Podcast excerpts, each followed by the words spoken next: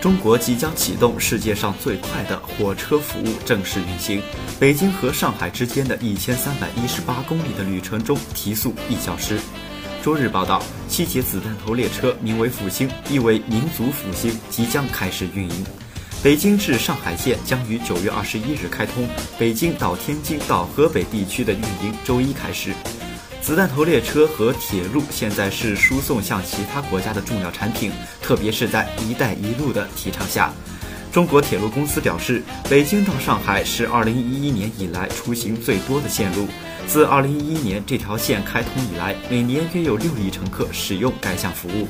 这条线也是中国利润最大的铁路线之一。对于特定路线，中国铁路并没有公布财务数据。去年债券发行招股说明书表示，该企业运营路线的营业利润在2015年达到66亿元，约合10亿美元。根据目前的列车时刻表，在城市之间运行最快的子弹头列车需要4小时55分钟，大多数子弹头列车需要五个半小时左右。单程票一般为553元，一等座为933元。不知道中国铁路是否会在速度提高后提高票价？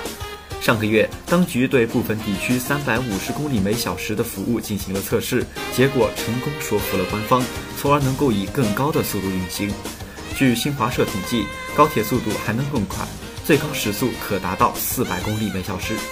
北京交通大学教授兼国家高速铁路网络高级研究员张江表示，高速可能会增加碰撞的风险，为避免事故，铁路运营商不得不减少线路上的列车数量。自2008年北京与天津开通以来，中国的子弹头列车正在飞速发展。到去年，高铁线路约为22万千米，约合世界总量的三分之二。到2020年，中央政府计划提高到30万千米。